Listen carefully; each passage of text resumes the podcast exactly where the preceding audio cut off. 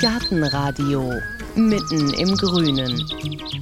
Es ist September und da sind wir wieder in unserer Alexianer Klostergärtnerei in Köln-Porz und da beschäftigen wir uns heute mal mit den Gräsern. Gräser sind im Garten und auf dem Balkon in der Regel ja nicht die Stars, aber ohne Gräser da fehlt was, denn sie sorgen für die Stimmung im Garten.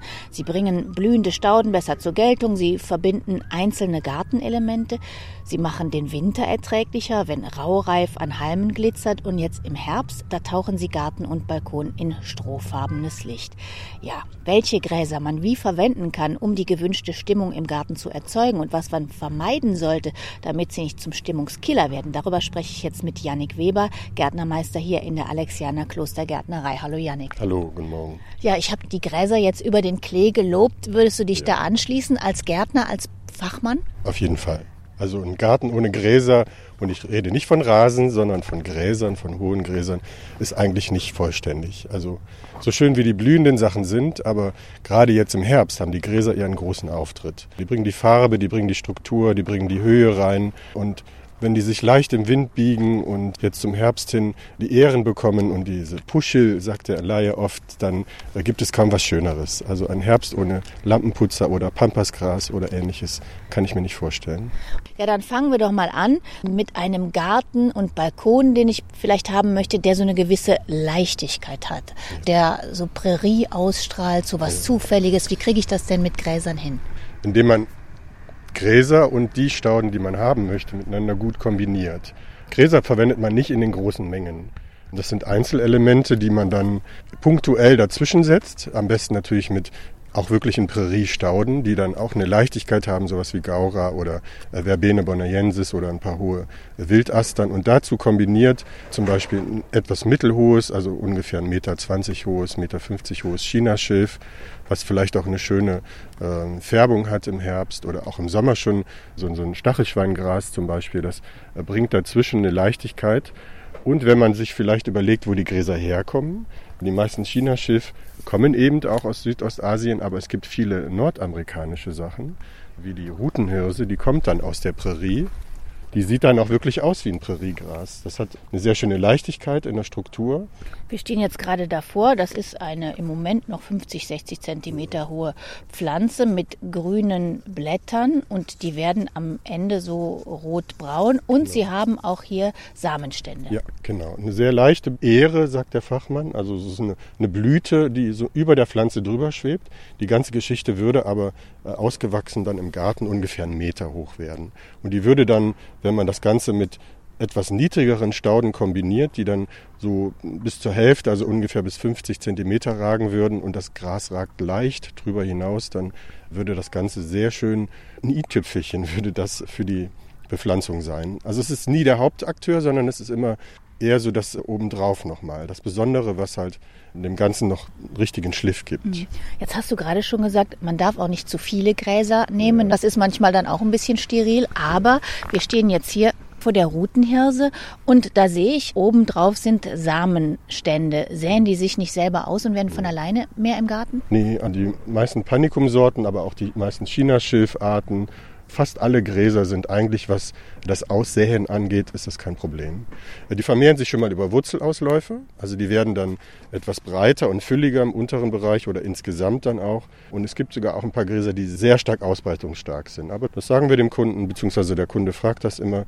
Aber zum Beispiel die mittelhohen Gräser werden wirklich nicht äh, dominant im Garten. Die sehen sich nicht aus und werden auch nicht übermäßig schlimm. Und du hast eben schon gesagt, es gibt Gräser, die kommen aus Asien, es gibt Gräser, die kommen aus Nordamerika, die erinnern eher an Prärie. Gibt es sonst noch einen großen Unterschied zwischen diesen Gräsern, je nachdem, wo die herkommen? Also es gibt natürlich Gräser, die kommen aus dem Waldbereich. Die sind dann wirklich eher für den schattigeren Bereich gedacht. Und es gibt wirklich Gräser, die müssen in die Sonne, wie zum Beispiel eben diese Rutenhirse und die meisten Chinaschilfarten. Weil die sonst im Schattenbereich werden die sehr dünn, dann kriegen die auch keine Herbstfärbung.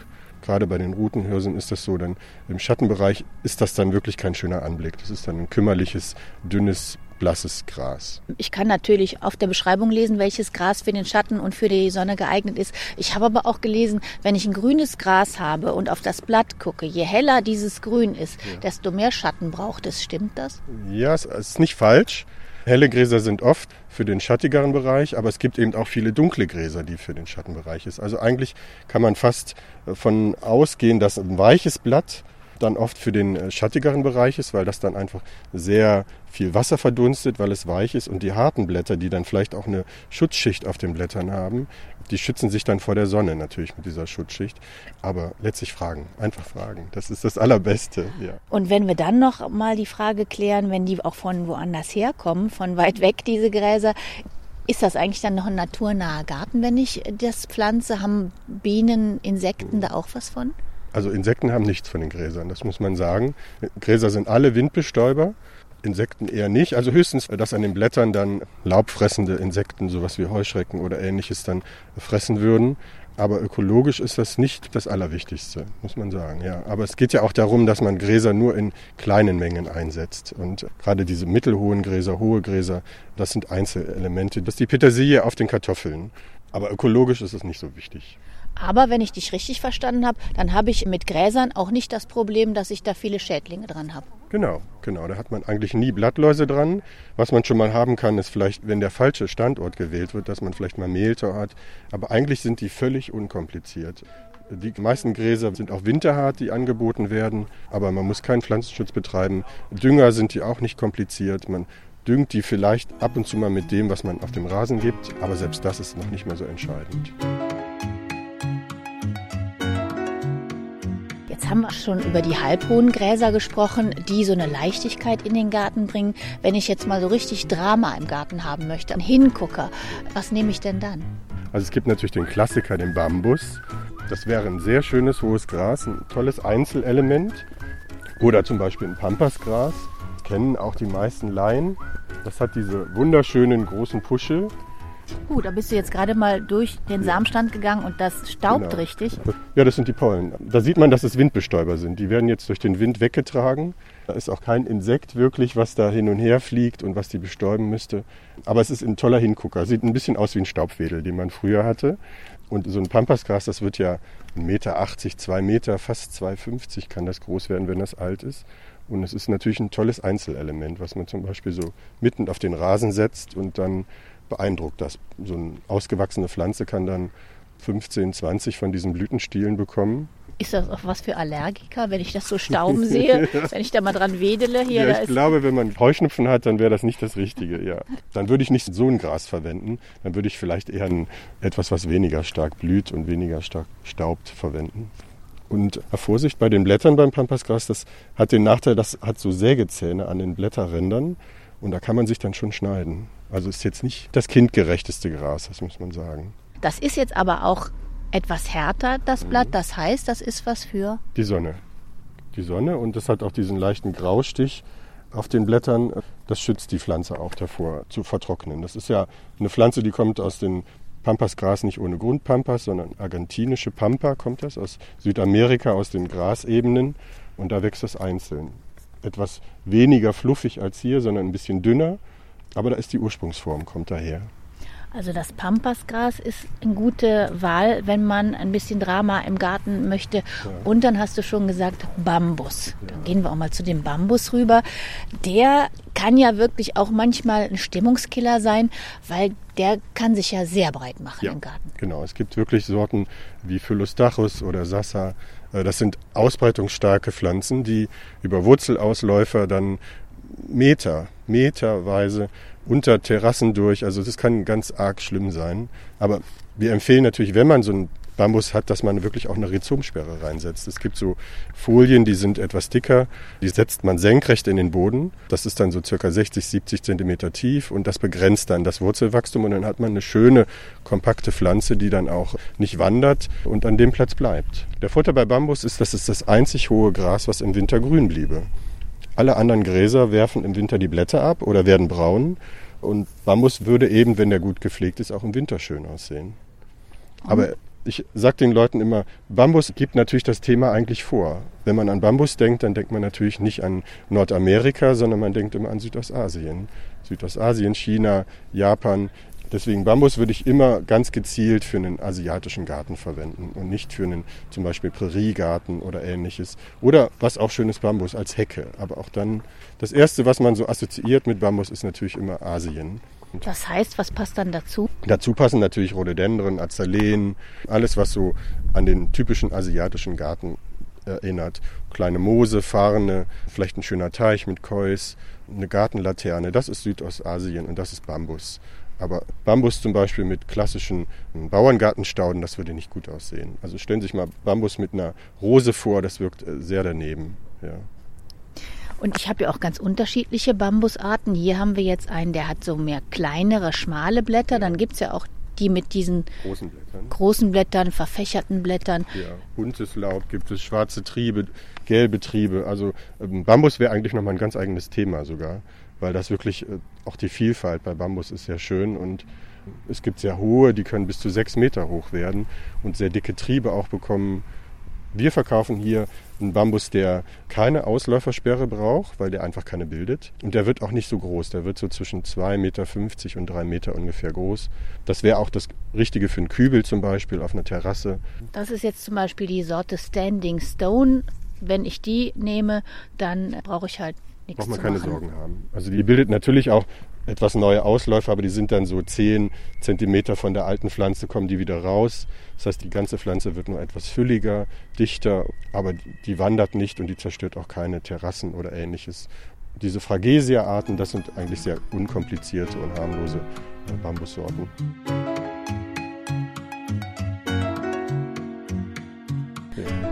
Gerade schon angesprochen, wenn ich jetzt so ein bisschen Cocooning möchte, ich möchte Sichtschutz haben, ich möchte eine ruhige Ecke haben oder so, dann eignet sich der Bambus auch als Hecke. Welche Gräser könnte ich noch nehmen, wenn ich so ein bisschen Sichtschutz möchte? Also was zum Beispiel sehr schön ist, wir haben ein hohes äh, Chinaschilf hier vorne. Das wird so circa 2 Meter, 2,50 Meter hoch. Das könnte man auch in einen großen Kübel setzen, also groß im Sinne von 45 Zentimeter. Und das gibt einen sehr schönen, straffen, aufrechten Sichtschutz. Hat nur leider den Nachteil, dass es eben im Winter dann braun werden würde. Aber im Frühjahr treibt das sehr schnell wieder aus. Das ist dann im Mai schon wieder ein Meter, Meter 20 hoch. Und wenn man dann auf der Terrasse sitzt im Sommer, dann hat man schon wieder einen Blickschutz. Ja, das ist natürlich auch beeindruckend. Könnte ich auch meinen Balkonkasten für Ja. den Winter ein bisschen schöner machen mit Genau. kleinen Gräsern? Könnte man machen, ja. Es gibt ja kleinbleibende Gräser und es gibt eben auch ein paar kleinbleibende Immergrün. Also außer dem Bambus gibt es ja nur den, der ist ja hoch, aber es gibt eben auch hier diese Sägen, heißt das, Carex. Die blieben sogar im Winter grün, wenn man nicht vergisst zu gießen. Und die könnte man wirklich kombinieren in den Balkonkasten. Ich würde allerdings nicht nur Gräser in den Balkonkasten setzen, sondern zum Beispiel Heide und Gräser oder ein paar sehr schöne Laubpflanzen, die dann im Herbst ganz interessant aussehen oder eine Sedumsorte. Aber Balkonkästen und Gräser ist eigentlich eine gute Kombination. Gibt es auch Gräser, die blühen? Die blühen ja alle. Ja. Also bunt. Nee, bunt. Nee, also so richtig bunt nicht. Es gibt natürlich welche, die werden etwas rötlich in der Blüte. Es gibt ein paar sehr schöne, richtig rote Gräser. Das wäre zum Beispiel hier dieses Imperator Red Baron. Japanisches Blutgras heißt das. Das treibt auch schon rot aus. Viele Gräser werden ja erst im Herbst dann leicht rötlich, aber das bekommt schon eine wunderschöne rote Farbe auch schon im Mai, wenn das die frischen Triebe bekommt. Und es gibt auch zwei, drei Gräser, die sind schon rot. Die haben wir da vorne stehen. Ah, was ist das denn hier? Das ist ja eine zart violette Wolke, auf die wir gerade gucken. Tautropfen auf den Gräsern überall. Also es gibt kaum was Schöneres jetzt am Morgen. Das nennt sich Liebesgras, Eragrostris. Eine wunderschöne Pflanze, die auch sehr fluffig aussieht. Sieht aus wie aufgeplatzte Federn, die in eine Pflanze gesteckt wurden. Und an jedem einzelnen Halm viele, viele, viele Tautropfen. Der Nachteil ist, es ist leider nicht winterhart. Aber es sieht sehr lange sehr schön aus. Und mit den ersten richtigen Frösten, da wird das dann braun. Aber so lange sieht das sehr schön aus. Und wir haben ja jetzt schon einige Gräser gesehen, aber keines von denen hatte so viele Tautropfen dran wie dieses Gras hier. Wie macht das? Ja, weil Das- es einfach so, ähm, das hat so viele feine Härchen auf den einzelnen Ähren, auf den einzelnen Blütentrieben, dass sich da immer jeden Morgen, selbst als es so heiß war, hat sich jeden Morgen hier der Tau dran ver- verfangen und es ist also wirklich ein Hingucker. Und das blüht ja schon seit Mai, zeigt das schon die ersten Blüten und da hat man wirklich lange was davon. Traumhaft schön. Auch Ja. in der Masse muss ich sagen, also da könnte der Balkon vielleicht auch zwei, drei von vertragen. Ja, Oder man setzt das zusammen in einen großen Kübel, drei Einzelelemente. Oder man kombiniert das zum Beispiel mit Spätsommerstauden wie kleinen Astern oder Chrysanthemen. Das wäre wirklich eine schöne Sache. Und dann hat es auch noch diesen leichten Rotstich. Das ist eine schöne Kombination, ja. Was es auch noch gibt, ist zum Beispiel hier, also was die meisten kennen, ist ja Lampenputzergras oder Flaschenbürstenartigen Blüten. Und es gibt auch eine rote Version davon. Die kann man, die könnte man auch den Sommer durch auf den Balkonkasten setzen, ist aber leider auch nicht winterhart. Käme nächstes Jahr nicht wieder. Mhm. Aber äh, einen sehr schönen Kupferfarben, also ja, Burgunder fast, burgunderfarbene Blätter, mittelgroß, das heißt, das passt auch im Balkonkasten. Eine Saison lang gute Stimmung. Eine Saison, ja. Und die meisten Geranien hat man ja auch nur eine Saison. Und wenn man das im Mai pflanzt, dann ist das auch schon 30 Zentimeter hoch und blüht dann auch schon Ende Mai. Und so lange sieht das auch schon ganz gut aus.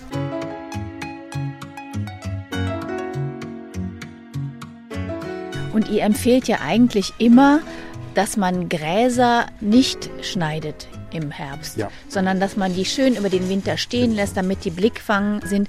Gilt das auch für die Gräser im Balkonkasten? Ja. Ja, Gräser würde ich niemals im Herbst schneiden. Zum einen schützt natürlich dieses alte Laub auch die Pflanze.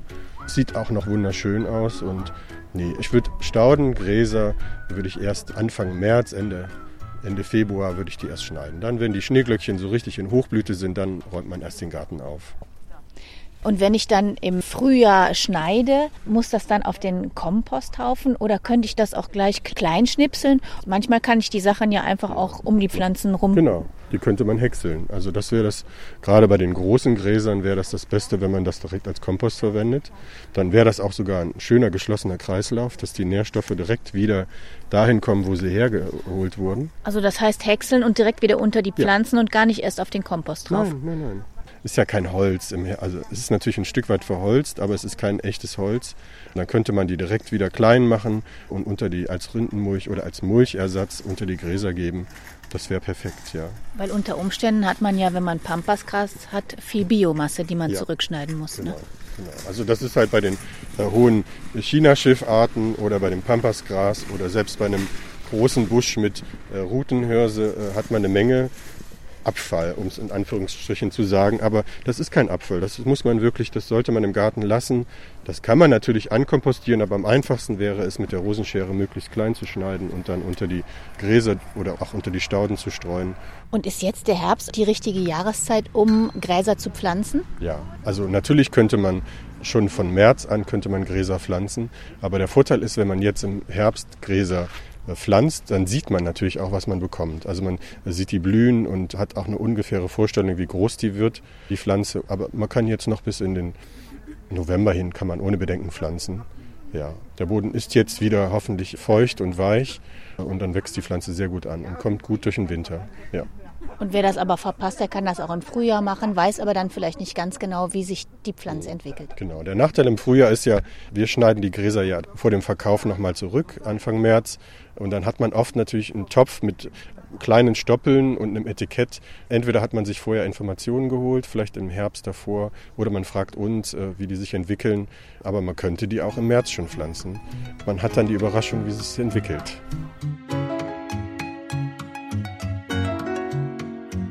Also Gräser sind ja auch richtig im Trend. Das merkt man auch daran, dass ja berühmte Garten-Landschaftsplaner sich damit beschäftigen. Einer ist Piet Udolf, ein Niederländer. Hast du dir den Garten schon mal angeguckt? Ja, ich habe mir, also den Garten, den ich mir angeschaut habe von dem, war der in New York. Da ist die alte Straßenbahnstation, die etwas höher liegt, ist umgebaut worden und dann sind da ja, kilometerlange Gärten, Beete angelegt wurden, sehr einfach strukturiert. Also die sind nicht viele Pflanzen, aber es wiederholt sich regelmäßig und der Schwerpunkt ist da schon auch bei den Gräsern. Und gerade im Dezember, wo ja nichts mit Blüten mehr war, sondern wirklich nur die Struktur zählte, dann merkt man, wie wichtig eigentlich ein Gras ist, um auch die blütenarme Zeit zu, zu überbrücken. Es sah sehr leicht aus, es hatte alles natürlich so ein verschiedene Brauntöne, Kupferbraun, Strohfarben, aber es wirkte immer noch lebendig und interessant. Und dann die hohen Gräser, die niedrigen Gräser in kleinen Gruppen, verschiedene Lampenputzergrassorten. Das wirkte trotzdem interessant und lebendig. Und das macht einen Garten aus. Nur Blüten machen, das ist eigentlich nicht kompliziert, aber dass der auch im Dezember, Januar schön aussieht, das ist natürlich die hohe Kunst letztlich. Und dafür sind Gräser ein gutes Werkzeug. Du hast jetzt gerade ins Gras gegriffen. Hier haben wir jetzt ein Lampenputzergras. Ja, das raschelt wirklich. Das ja. raschelt wirklich. Rascheln die eigentlich unterschiedlich? Was haben wir da? Ja, es klingt ähnlich, aber wahrscheinlich wird ein großes, hohes Gras mit groben Blättern, so wie dieses hohe China-Schiff, wird wahrscheinlich ein bisschen lauter sein, würde ich mal vermuten.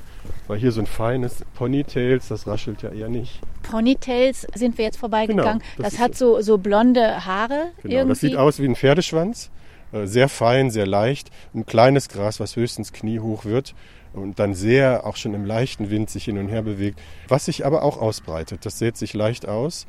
Aber es ist ja dadurch, dass es so fein und strukturiert ist, passt das eigentlich zwischen fast alles. Einmal da dran rascheln.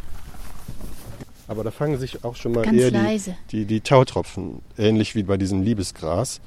Und es hat so einen sehr schönen bogigen Wuchs und es wirkt letztlich auch am schönsten, wenn man so drei, vier zusammen hat und die sich dann leicht im Sommerwind wiegen.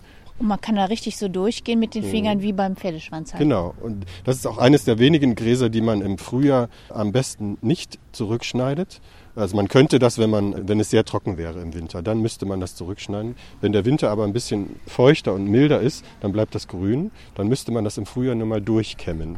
Da sind wir dann wieder wirklich beim, beim Ponytails, weil man kämmt dann wirklich die grauen, die ausgetrockneten Triebe kämmt man dann raus. Wer das nicht machen möchte, schneidet es zurück. Dann dauert es natürlich länger, bis es wieder schön ist, als wenn man es durchkämmt. Okay, dann rascheln wir jetzt zum Schluss noch einmal hier am China-Schiff. Ja. Das ist auch eines der größten äh, Gräser, die, äh, ja, das ist natürlich wirklich einiges lauter als diese anderen Gräser. Es hat ja auch grobe, große Blätter. Es ist halt ein imposantes Gras. Das ist wirklich ein Einzelstück, was man vielleicht in den Hintergrund von einem hohen Zaun oder wenn man eine unschöne Ecke verdecken möchte, dann wäre das genau das Richtige. Also auch in Sachen Akustik ein Stimmungsmacher. Ja, ja. Und dann sitzt man da vor der Bank und hört dem zu und braucht auch sonst keine Unterhaltung mehr.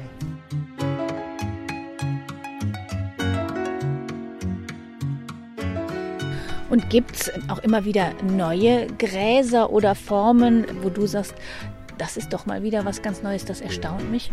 Ja, es wird immer weiter gezüchtet. Und was ich festgestellt habe, war, dass eben diese ganzen Lampenputzerarten, Penesetum und im Panicum-Bereich, also bei den Rutenhirsen, dass da sehr viel gezüchtet wird. Da gibt es Sorten mit wirklich bläulichen, durchweg bläulichem äh, Laub, die dann aufrecht wachsen. Es gibt überhängende Sorten. Es gibt mittlerweile wunderschöne Lampenputzerarten mit nicht nur so einem Braunton, sondern fast schwarzen Blüten, die dann äh, ja wie so Flaschenbürsten auf der Pflanze sitzen. Der Markt wird immer größer und es wird auch viel an Wildformen aus Nordamerika oder auch aus Asien und Afrika geholt, was dann hier ausprobiert wird und sich oft auch bewährt hat. Farbige Blätter, also buntes Laub ist wirklich ein Thema. Der Gräser ist wirklich in den letzten fünf, sechs Jahren immer mehr ein Thema geworden. Mit diesem German Style, da gehören Gräser auch dazu. Also ich, hab, ich persönlich habe kein Lieblingsgras. Ich probiere alles gerne in meinem Garten aus, um auch zu sehen, wie das wirkt. Was in letzter Zeit, in den letzten Jahren sehr beliebt war, war äh, Reitgras, Calamagrostis, Karl Förster zum Beispiel. Hat vielleicht ein bisschen was mit dem Namen zu tun, weil das ist natürlich ein sehr populärer äh, Züchter gewesen. Es ist auch sehr schön, es ist aufrecht, ein mittelhohes Gras von 1,50 Meter ähm, und der Blattstoff ist sehr niedrig. Das war in den letzten Jahren sehr beliebt und es passt zu fast allem. Und es ist einfach zu handhaben, Ja. pflegeleicht. Und wenn man es nicht übertreibt mit den Gräsern, dann Ja. ist da Genau. nichts gegen einzuwenden. Also ich würde äh, in einem Beet von fünf Quadratmetern würde ich höchstens ein großes Gras verwenden. Also ein Gr- Gras, was so 1,80 Meter wird, äh, bis 1,80 Meter ist.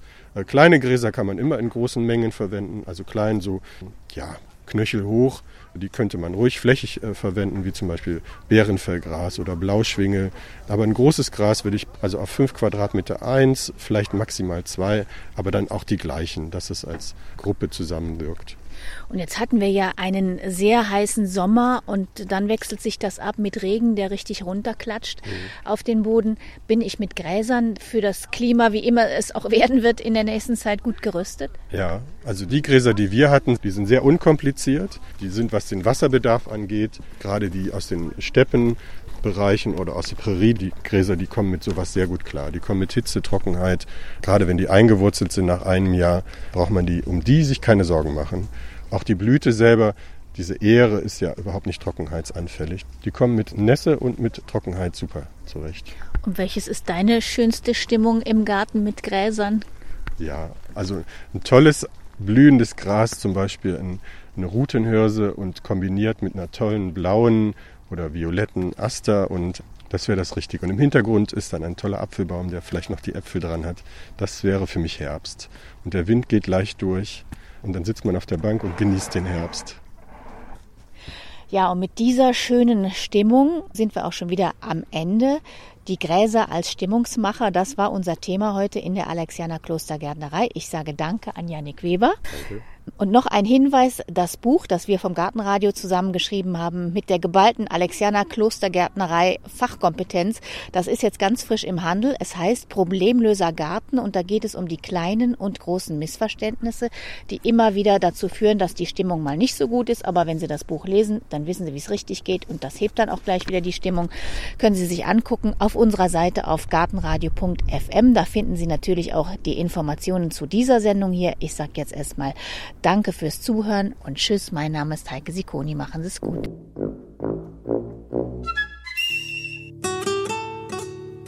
Gartenradio Gezwitscher